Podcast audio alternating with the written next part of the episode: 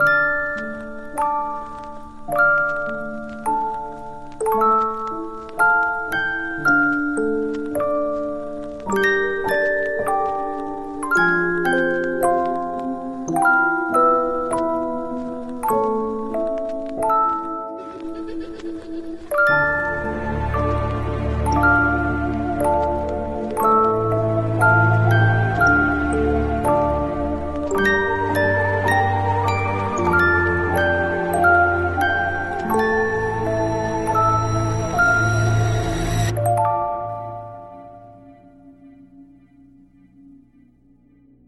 Bonsoir à tous, bienvenue dans cet épisode spécial de Dans le Noir, un épisode spécial dédié au confinement qui va commencer sous peu.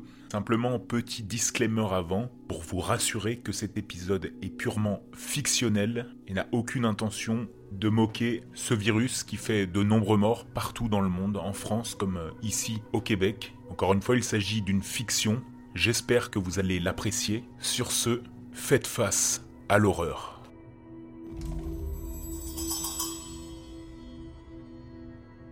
J'ai démissionné de mon poste d'infirmière après la mort de ma mère du coronavirus. Et c'est pas pour la raison pour laquelle vous pensez. Certains pourraient me juger pour cette raison, mais je suis assez égoïste comme personne. Je manque de compassion et de remords pour les autres en général. Attention, ne vous méprenez pas. Je ne suis pas une sorte de psychopathe. Et j'oserais même dire que cela m'a amené à devenir meilleur dans mon travail. Je travaille comme infirmière de nuit à Chicago. Je tairai le nom de l'hôpital pour protéger toutes sortes de fuites d'informations. J'ai accepté cette profession à cause de mon grand-père. Il était infirmier pendant la Seconde Guerre mondiale. Au départ, je voulais travailler comme médecin de combat sur les champs de bataille, tout comme mon père. Mais mes rêves ont vite été anéantis après une grave blessure au genou. Ce travail aurait été parfait pour moi. Vous voyez, je me décrirais comme une personne particulièrement dure, froide, mais avec des nerfs de fer. Mon enfance a été assez difficile.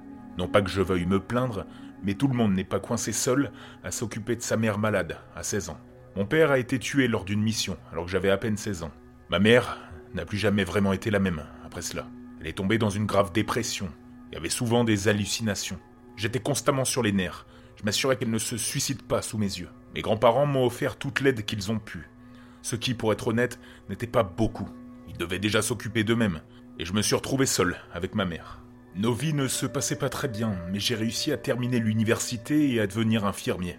Ce n'était clairement pas le travail de mes rêves. Comme je l'ai mentionné, pour des raisons évidentes, je manque de compassion pour les gens autour de moi. Si je n'étais pas doué pour faire semblant, on m'aurait déjà jeté dehors le jour même où j'ai commencé. J'ai eu la chance de trouver un poste vacant à l'hôpital près de chez moi. Je n'avais pas vraiment envie de déménager avec ma mère. Tout changement rendrait son état mental bien pire qu'il ne l'est déjà. L'hôpital où je travaille est à environ 10 minutes en voiture. J'ai commencé à l'âge de 20 ans et au cours des six dernières années, je me suis senti un peu fatigué et encombré par cet air sinistre rempli d'une odeur de vieille peau et d'alcool à friction. Le travail de nuit me convient mieux car ma mère est bien endormie. Elle est sous l'influence de ses somnifères à ce moment-là. Le seul inconvénient, c'est ma vie sociale. Elle est inexistante. Ce n'est pas comme si j'aimais beaucoup le plein air de toute façon. Tous mes amis sont liés au travail. Cela ne me dérange pas. Ils me comprennent, comme personne d'autre. Mon meilleur ami est un jeune médecin, Théodore. Il n'a qu'un an de plus que moi, mais son esprit est capable de choses extraordinaires. C'est celui qui a réussi à me tirer de mes journées de merde, confiné, entre les quatre murs de l'hôpital. La plupart de nos nuits étaient occupées, remplies d'urgences et d'autres choses moins importantes pour lesquelles les gens venaient. Les nuits les plus calmes, Théo et moi déjeunions. Enfin, je veux dire déjeunions. Dînions plutôt. Et nous parlions de nos vies. Il détestait travailler à la lumière du jour. C'était une personne d'un genre particulier. Il était aussi très beau. C'était presque triste de le voir dévoué à sa profession au point de n'avoir pratiquement aucun ami. Ça, ce sont les bases dont vous aurez besoin pour comprendre mes notes. Tout le personnel médical de notre hôpital a été chargé de tenir un journal des événements concernant la nouvelle épidémie de coronavirus qui touche le monde. C'était le 4 janvier. Les autorités chinoises ont signalé un virus mineur appelé SARS-CoV-19 qui a commencé à se propager dans la résidence chinoise de Wuhan. Il n'est pas contagieux et ne devrait pas traverser la frontière chinoise. 13 janvier. Le premier cas en dehors de la Chine a été signalé aux Philippines. Je suis toujours sûr que le virus ne présente aucun danger pour l'humanité. 22 janvier. L'OMS a confirmé que la transmission entre humains atteints par le SARS-CoV-19 sont en fait possibles et très réelles. Mon opinion reste inchangée, le virus ne présente pas de menace, mais des mesures supplémentaires doivent être prises afin d'empêcher sa propagation. 18 février. Plusieurs pays ont signalé des cas au cours du mois dernier. Nous n'avions jamais imaginé que cela irait aussi loin, mais les choses sont sous contrôle pour le moment. Le virus n'est pas mortel et facilement guérissable, donc je ne vois pas de raison de paniquer. 5 mars. Les États-Unis ont signalé leur premier cas officiel. Notre hôpital a reçu des masques et des gants supplémentaires pour nous protéger. Je refuse de croire que le virus pourrait être une réelle menace pour l'humanité, même si des rapports ont été faits dans le monde entier. Je suis cependant abasourdi par le scénario qui se déroule en Italie. Je suis de tout cœur avec ces pauvres âmes. 11 mars. Il semble que la plupart des pays ont imposé un verrouillage, un lockdown, confinement. Une loi a été mise en place aux États-Unis, mais cela m'étonne toujours. Les actualités et les rapports sur le virus semblent presque excessifs. Il semble que les gouvernements essayent d'effrayer tout le monde.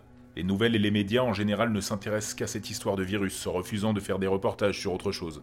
Enfin, surtout pour l'audience, je suppose. 16 mars. Le confinement est maintenant définitif. Les lieux de travail ferment lentement, un par un. Les écoles ont renvoyé les enfants chez eux afin de rester en sécurité. J'avais déjà écarté les rapports excessifs sur la maladie comme un drame inutile, jusqu'à ce que j'en parle avec Théo hier soir. Il m'a dit qu'il trouvait ça bizarre aussi. Nous nous attendions à ce que les médias essaient de calmer les gens, mais au lieu de cela, ils font exactement le contraire. Je n'ai rien dit de tout cela à ma mère. De toute façon, je ne la laisse généralement pas regarder les infos. Le moindre soupçon de peur pourrait l'envoyer dans un état d'autodestruction en quelques secondes. 20 mars.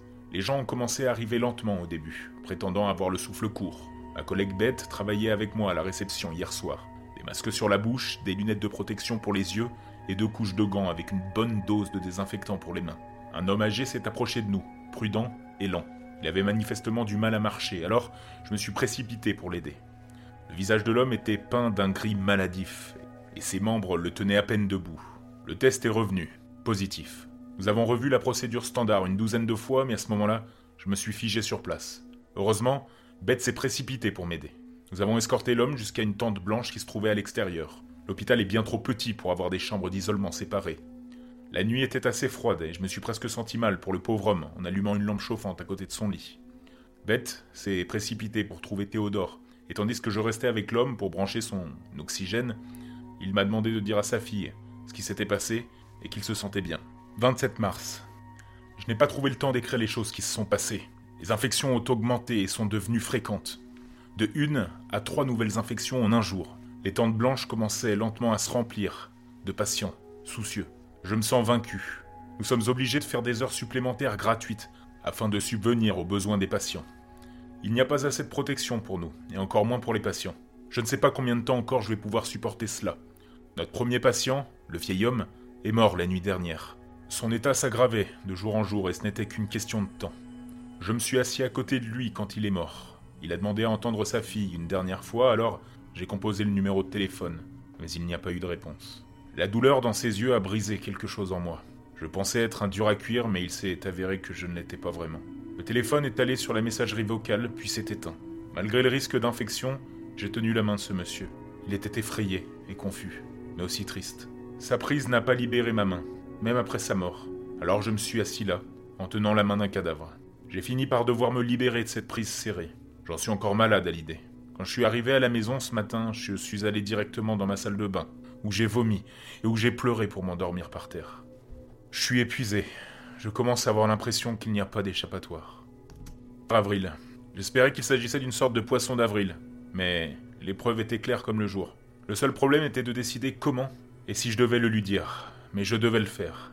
Alors hier soir, j'ai conduit jusqu'à l'hôpital. C'était mardi, mon jour de congé, mais ça ne pouvait pas attendre. J'ai hésité. Mais je suis entré dans la tente, avec à peine un masque, pour me protéger.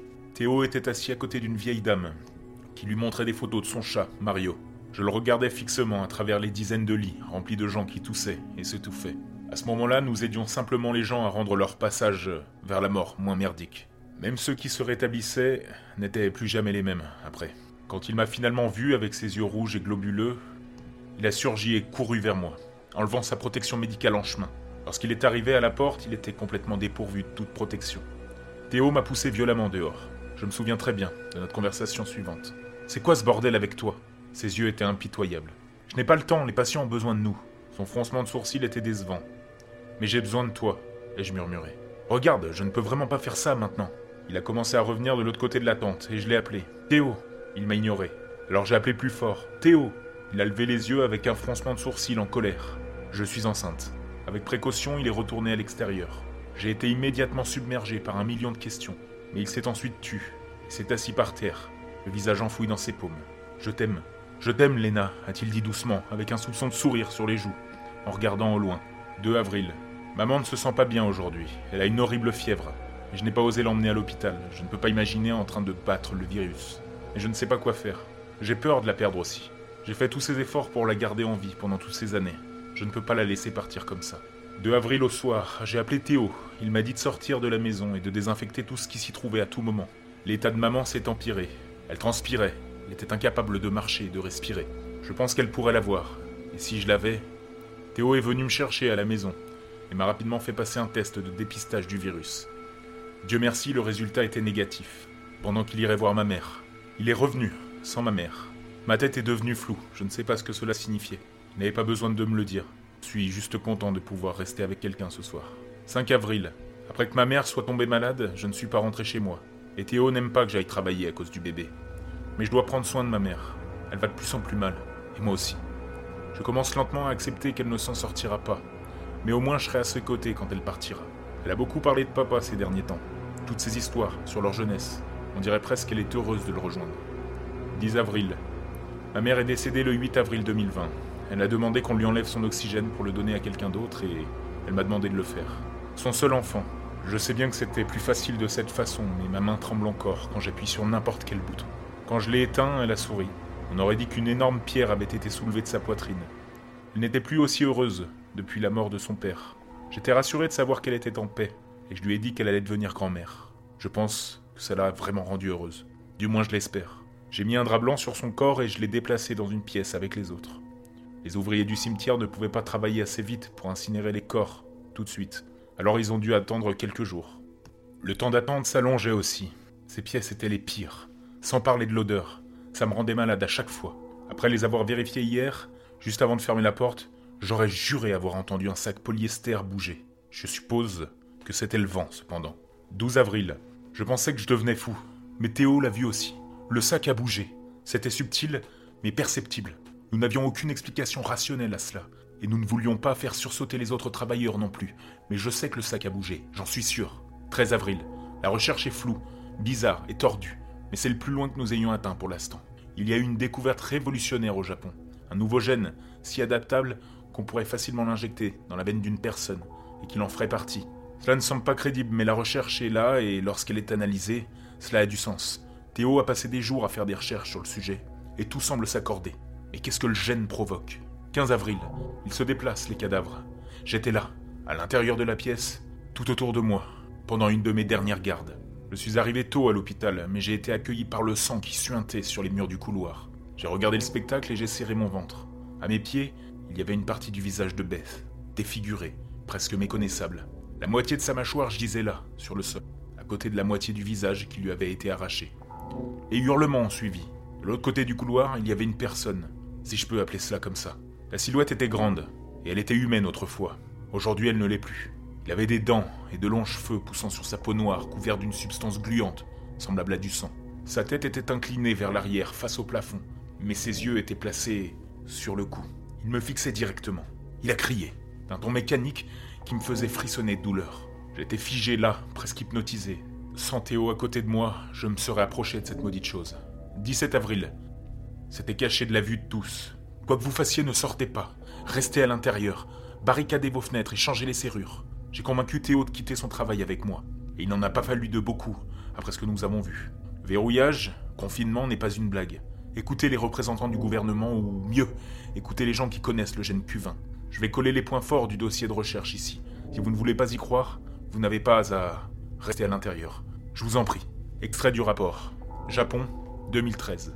Hiro Tadayoshi, au rapport pour le laboratoire Q20. Le centre d'exploration spatiale de la NASA a fait une découverte incroyable. Un gène unique a été trouvé sur un astéroïde en orbite autour du vortex positionné dans la galaxie Z20, aux coordonnées 6754-6780. Le gène semble être complètement étranger à notre planète et à notre galaxie. Il a été nommé le gène Q20. Japon, 2014. Hiro Tadayoshi, reportage pour le laboratoire Q20. Le code du gène révolutionnaire Q20 a été déchiffré. Nous sommes en bonne voie pour découvrir le secret de la vie éternelle et de la modification de la vie des gens à l'aide d'un programme informatique. Le gène sera conçu pour modifier les caractéristiques humaines à une vitesse et une précision incroyables, grâce à un programme qui peut être installé sur un ordinateur personnel. Nous avons bien progressé au cours des quatre dernières années et nous attendons avec impatience sa sortie dans la décennie suivante. Japon 2016. Hiro Tadayoshi au rapport pour le laboratoire Q20. Nous avons développé le gène au point de le perfectionner et avons commencé à le tester sur des sujets humains. Ce faisant, nous avons découvert que le gène est défectueux et provoque l'apparition de mutations incontrôlables dans le corps. Nous avons été obligés d'exécuter le sujet car il présentait un danger pour lui-même et pour les personnes qui l'entouraient. Japon 2017. Hirota Dayoshi au rapport pour le laboratoire Q20. Le gène s'avère être plus avancé que nous ne le pensions. Notre science et notre technologie ne peuvent pas encore expliquer complètement ses caractéristiques. Et nous y travaillons. D'autres sujets d'inspection ont été introduits, mais aucun n'a été couronné de succès. Nous ne sommes même pas capables de maintenir un schéma stable dans les mutations. Elles sont complètement aléatoires et les sujets sont toujours modifiés de manière inconcevable et unique. Mais aucune des mutations ne semble avoir affecté les sujets de manière positive. Japon, 2019. Hirota Dayoshi au rapport pour le laboratoire Q20. Nous avons essayé d'empêcher le gène de se propager dans d'autres êtres vivants. Le gène fonctionne à sa manière en étant capable de s'adapter et de changer à volonté. Il semble qu'il ait pris la forme d'une sorte de virus transmissible par le toucher et les fluides. Les schémas de mutation sont préoccupants.